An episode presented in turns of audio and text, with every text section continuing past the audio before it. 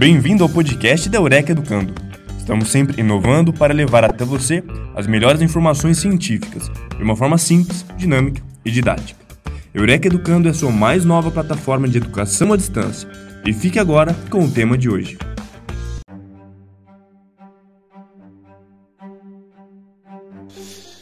Olá, ouvinte do podcast da Eureka Educando, continuando com a sequência dos podcasts sobre codependente, vamos falar hoje da segunda parte eh, da característica dependência.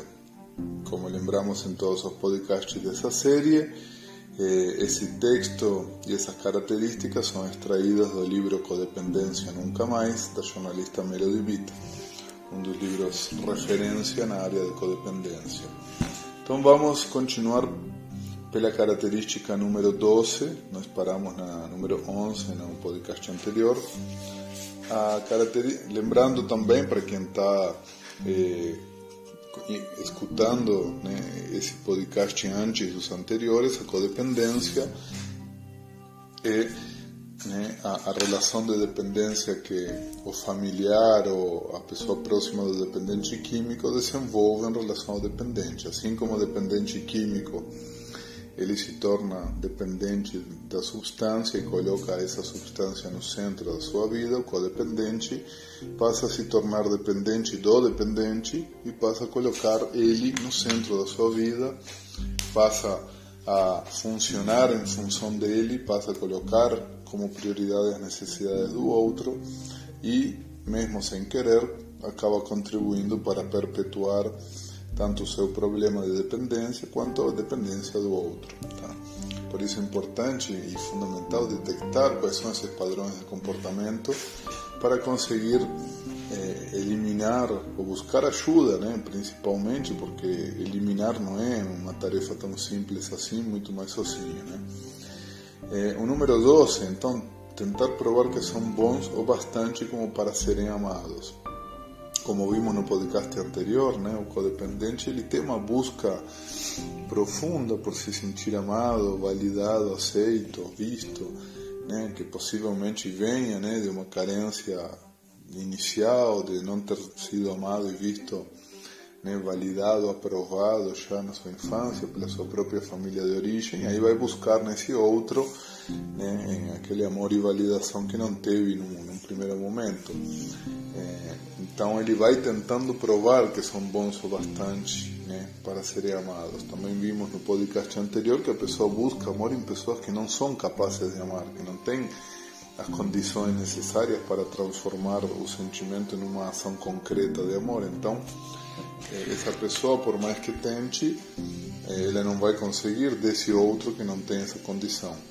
Quando eu falo tentar provar, é a questão de fazer coisas permanentemente, estar se esforçando, investindo, se gastando para tentar que o outro né, ame ou, ou valide, quando na verdade o outro não tem essa condição. Não tem nada que possa ser feito apenas de um lado para que essa relação funcione. Então precisa sem dúvida da contrapartida e do recurso do outro para que as coisas funcionem. Não se dar tempo, número 13, não se dar tempo para descobrir se outras pessoas são boas para ele. Que no caso entra a questão do estreitamento do repertório. Né? A pessoa acaba investindo tudo nessa única e exclusiva relação. Isso vale tanto para relações amorosas, né? que a pessoa se fecha para outras possibilidades, não vale também para se fechar para outras amizades, para outros vínculos, e muitas vezes, no caso dos pais, vale inclusive para os filhos. Às vezes, né, e isso é muito comum, os pais centralizam toda a atenção no filho dependente e acabam esquecendo dos outros filhos que não têm problemas com drogas, que muitas vezes até acabam desenvolvendo outro tipo de problemas justamente pela falta de investimento, porque os pais acabaram né, meio que inadvertidamente focando toda a atenção e tempo apenas naquele que estava apresentando problemas. Né? É, então, o, codependente, assim como o dependente, ele perpetua essa dependência por não ampliar esse repertório, por não ampliar essas relações, justamente. 14. Não se dar tempo para descobrir se ama ou gosta do outro. Tá?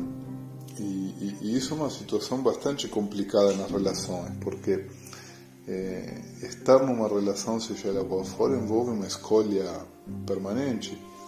Não, não é uma escolha, embora romanticamente né, e até religiosamente a gente faça uma escolha eh, teoricamente para a vida toda, não, não existem escolhas para a vida toda que, que tenham uma validade tão longa. Para você fazer uma escolha para a vida toda, você precisa fazer muitas pequenas escolhas diárias e continuar escolhendo aquilo. É, você pode até sustentar né, essa, escolha para a vida toda por uma questão de compromisso ou de pressão social, mas ela só é funcional quando a escolha é interna, você realmente escolhe continuar nessa relação, continuar nessa vocação, continuar nesse trabalho, seja o que for, né, a, escolha precisa estar eh, sendo refeita, né, sendo reavaliada e sendo reafirmada periodicamente para que ela de fato faça sentido. É, e o codependente ele não se faz essa pergunta, não se questiona essa, essa situação de se ele realmente quer continuar nessa nessa relação, né? O codependente ele acaba buscando né, desesperadamente continuar né, tentando manter isso a qualquer custo. Número 15, centralizar sua vida ao redor de outras pessoas. E obviamente não, não são outras qualquer nem aleatoriamente, ou seja, a pessoa está buscando não, essa aprovação e por isso ela eh, tem esse grupo pequeno ou essa única pessoa da qual é dependente, ela está o tempo todo né, consumindo o, o, seu tempo buscando né, fazer algo pelos outros, buscando atenção e aprovação dos outros, e isso repercute em outros tipos de relação também. Então, por exemplo, né, uma pessoa que é extremamente que tem essa dependência, codependência desenvolvida com o filho, por exemplo, aí acaba indo para um grupo religioso, para um grupo de apoio, que é algo muito positivo, ela tem uma chance de desenvolver uma relação de dependência com aquele grupo e acabar exagerando no investimento, no tempo que gasta, no, no, no até na intensidade com que busca né, essa aprovação do grupo, seja grupo de apoio, seja grupo religioso, o que não é incomum que termine em problemas. Né? E essa pessoa que foi lá naquele grupo buscando apoio, buscando se sentir validado, acaba brigando, acaba tendo atrito, porque no fundo, não, não, não embora né, tenha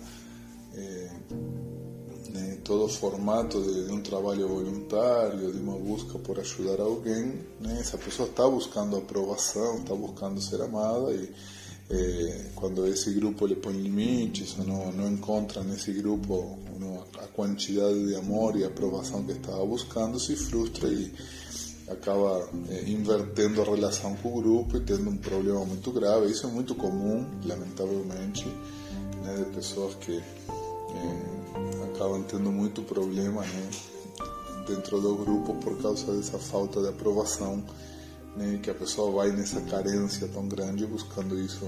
De pessoas que também estão buscando a mesma coisa, né, porque nesses grupos estão todos atrás da mesma, do mesmo sentido e é, sem dúvida é bastante né, possível que aconteça esse tipo de atrito. Né. Número 16. Procurar relacionamentos que le fornezcan todas as alegrias e satisfações, que é o que falamos de buscar a felicidade fora, e aí nos relacionamentos. E aí de novo relacionamento de ajuda, relacionamento além do codependente, não? relacionamentos podem ser amorosos, podem ser nesses grupos, né? em trabalhos voluntários. Mas o problema é que não existe um relacionamento que forneça todas as alegrias e satisfações. Não há forma de que um único relacionamento, uma única pessoa, um único trabalho, nada único consiga suprir tudo, né? O exemplo que eu sempre dou sobre isso, imagine que você tem um comércio, né? um supermercado, por exemplo, e você eh, tem um único fornecedor para todas as suas mercadorias. Eh, qual é a chance de você acabar ficando em falta?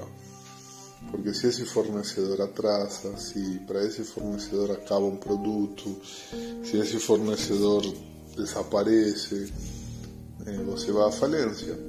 Ou você tem um impacto muito importante no seu, no seu comércio, na sua atividade. Então, eh, ter bons fornecedores é parte de ter um bom negócio, de ter um bom comércio. Quando a gente nas relações tem um único fornecedor, está fadado à falência, não vai funcionar. Por melhor que seja esse fornecedor, por melhor que seja essa relação, nenhuma relação única é capaz de dar sentido a uma vida inteira. Pelo menos não por muito tempo. Né? Pode ser que, por exemplo, nas relações amorosas, durante o período do apaixonamento, né, essa relação única, ela preenche a vida da pessoa integralmente, mas isso não dura muito tempo. Essa pessoa continua precisando de outras relações, eu não estou falando obviamente de poligamia, estou falando de diversidade de relações, né? Relação amorosa, relação com amigos, satisfação com o trabalho, com a família, com outras atividades de lazer, enfim, tem um cardápio grande de coisas que a pessoa pode buscar e pode encontrar sentido não unicamente na, na sua relação. Ou mesmo também com, com os filhos, né? quando os pais né, se tornam pais, quando começam a criar os filhos, pode ser que, que de fato preencha né?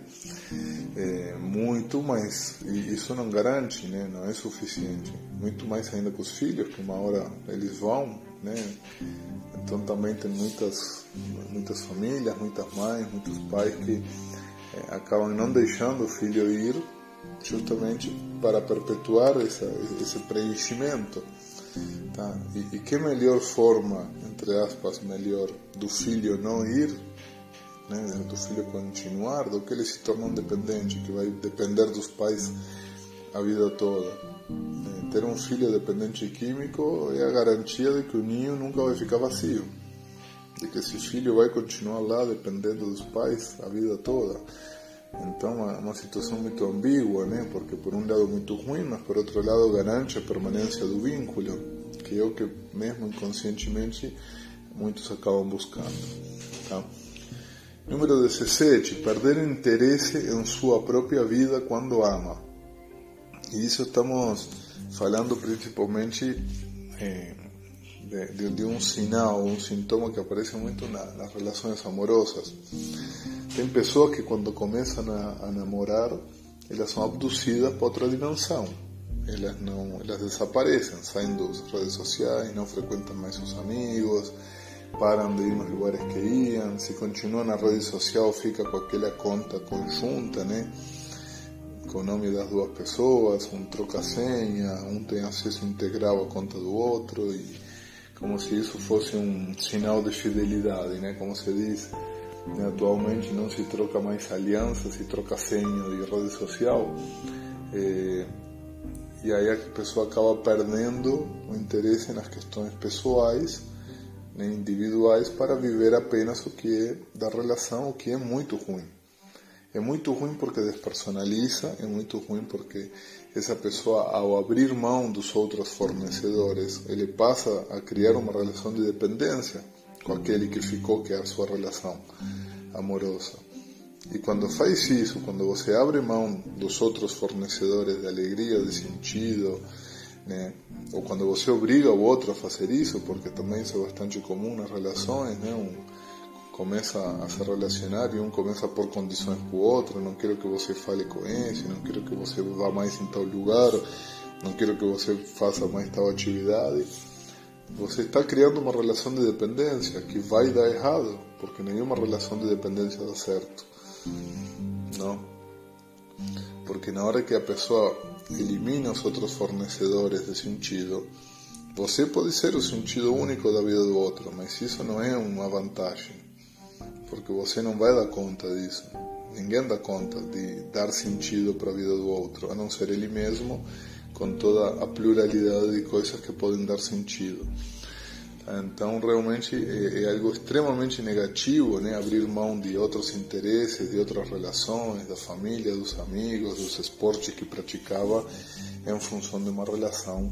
Para o dependente químico, isso é com certeza assim, uma situação de extremo risco de uma recaída, porque isso vai esvaziar totalmente a sua vida né? vai criar uma relação com uma outra pessoa muito semelhante a que tinha com a droga Tá? E para aquele que não é dependente químico, vai criar uma relação de codependência, uma relação de dependência emocional, né, que não termina bem, tá? porque ninguém é capaz de preencher absolutamente a vida do outro, ninguém por melhor que seja, tá bom? É, depois que se cria né, essa relação de dependência, aí vem o número 18, temer constantemente que outras pessoas o abandonem. Ou seja, você criou a dependência do fornecedor, aí você fica com medo que o fornecedor desapareça. E aí você começa a criar, obviamente, situações de controle, de chantagem, né? começa a, a, fazer de tudo para que esse outro não abandone, porque você já abriu mão de tudo o resto das coisas. Então agora você precisa desesperadamente daquilo. E aí o número 19, como eu já disse, tolerar abusos para não ser abandonado. Como você já está nessa relação de dependência, você acaba se sujeitando a qualquer tipo de relação para não perder essa possibilidade, para não perder o fornecedor, para não perder né, essa pessoa da qual você já se tornou dependente. E tolerar abusos de todo tipo vai tornando a situação cada vez mais precária, porque a pessoa que tolera abuso se sente muito mais ainda né, carente do amor, carente da aprovação, porque esses abusos fazem com que a pessoa se sinta incapaz de ser amada, com que né, perpetue essa situação de dependência é, e realmente acaba se tornando um círculo vicioso exatamente igual que a dependência da droga. Número 20. Continuar em relacionamentos que deixaram de funcionar há muito tempo. Essa pessoa que está tolerando abuso, que está aceitando qualquer tipo de relação, que, que ela né, dá mais do que recebe, que está numa relação que obviamente não está satisfatória, por medo de perder o outro, né, é, acaba né, com certeza é, perpetuando, acaba esse perpetuando eu falei muitas vezes porque é um dos problemas né, da, dessas características, que elas estendem isso, elas não criam uma situação de continuidade, que é o, grande problema. Tá? Continuar relacionamentos que deixaram de funcionar tem a ver também com não, não estar fazendo nada para que o relacionamento melhore. Não, porque uma coisa é você estar tentando que o relacionamento melhore, fazendo coisas diferentes, e outra coisa é você simplesmente estar empurrando, aceitando por medo de, ficar só, por medo de perder, ou né, por medo de que a situação piore. E o 21, sentir-se preso ao relacionamento, que isso também acontece. Assim como eu disse no podcast anterior que um dos sintomas, um dos sinais da dependência afetiva é o pensamento recorrente na morte do outro, com medo, né, que você tem medo de que o outro morra, pois não se vê sem aquele, sem aquela pessoa. É, um outro sinal é querer que o outro morra. Quando você fica imaginando que a única forma de se ver livre da relação é o outro morrendo, e pode parecer meio morboso, mas é que a pessoa pensa isso, né? Pode não falar, porque causaria um impacto negativo socialmente, mas quando você está preso a alguém e você quer sair e não consegue, você fica imaginando que esperando de alguma maneira, não que você deseja a morte do outro, obviamente, mas é, é imaginar que bom, só, só quando morrer que eu vou ficar livre, não tem outro jeito, porque de fato não se vê tendo nenhum comportamento que tire você dessa situação. E para finalizar, falando principalmente né, de relações amorosas aqui, né, quando termina um relacionamento ruim, acaba procurando ou né, desenvolvendo outro que também não funciona. Ou seja, repete o padrão de comportamento, repete o padrão de relacionamento. Tá?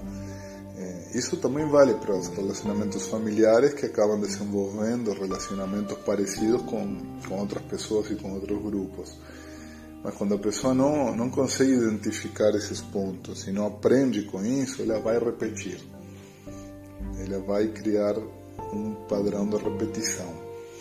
Aí vem aquilo que fala do, do dedo podre, né? Fala, nossa, mas de novo, estou vivendo essa situação idêntica anterior, né? Eu realmente não tenho sorte, eu realmente tenho dedo podre para escolher, né? E na verdade não, não se trata nem de sorte nem de dedo podre. Primeiro que não se trata de uma escolha, que normalmente a pessoa não escolheu, não, não, não teve um padrão de escolha, não teve um critério de escolha, foi um relacionamento que iniciou muito mais por carência do que por um padrão de escolha. E o segundo, que a pessoa não modificou os seus critérios para se relacionar, não, não colocou limites minimamente estabelecidos para que a relação seja melhor que a anterior. Então, de novo, apostou tudo em que o outro ia fornecer tudo que você precisava e não que você ia se garantir exigindo o mínimo necessário para essa relação funcionar. Tá bom? Espero que tenha contribuído, espero que você consiga fazer uma autoavaliação e, e contribuir na avaliação de outras pessoas para que melhorem a sua qualidade de vida. Logo, continuamos então com os próximos as próximas características. Vamos falar nos próximos podcasts da característica número 3, que é a baixa autoestima. Tá bom? Até o próximo podcast. Obrigado pela atenção.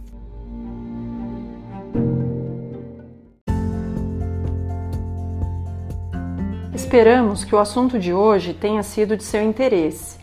Fique atento aos próximos episódios. Para conhecer mais sobre a Eureka Educando, siga-nos em nossas redes sociais, Facebook, Instagram e YouTube. Para conhecer nossos cursos, acesse o site ead.eurekaeducando.com.br. Eureka Educando, a sua mais nova plataforma de educação à distância.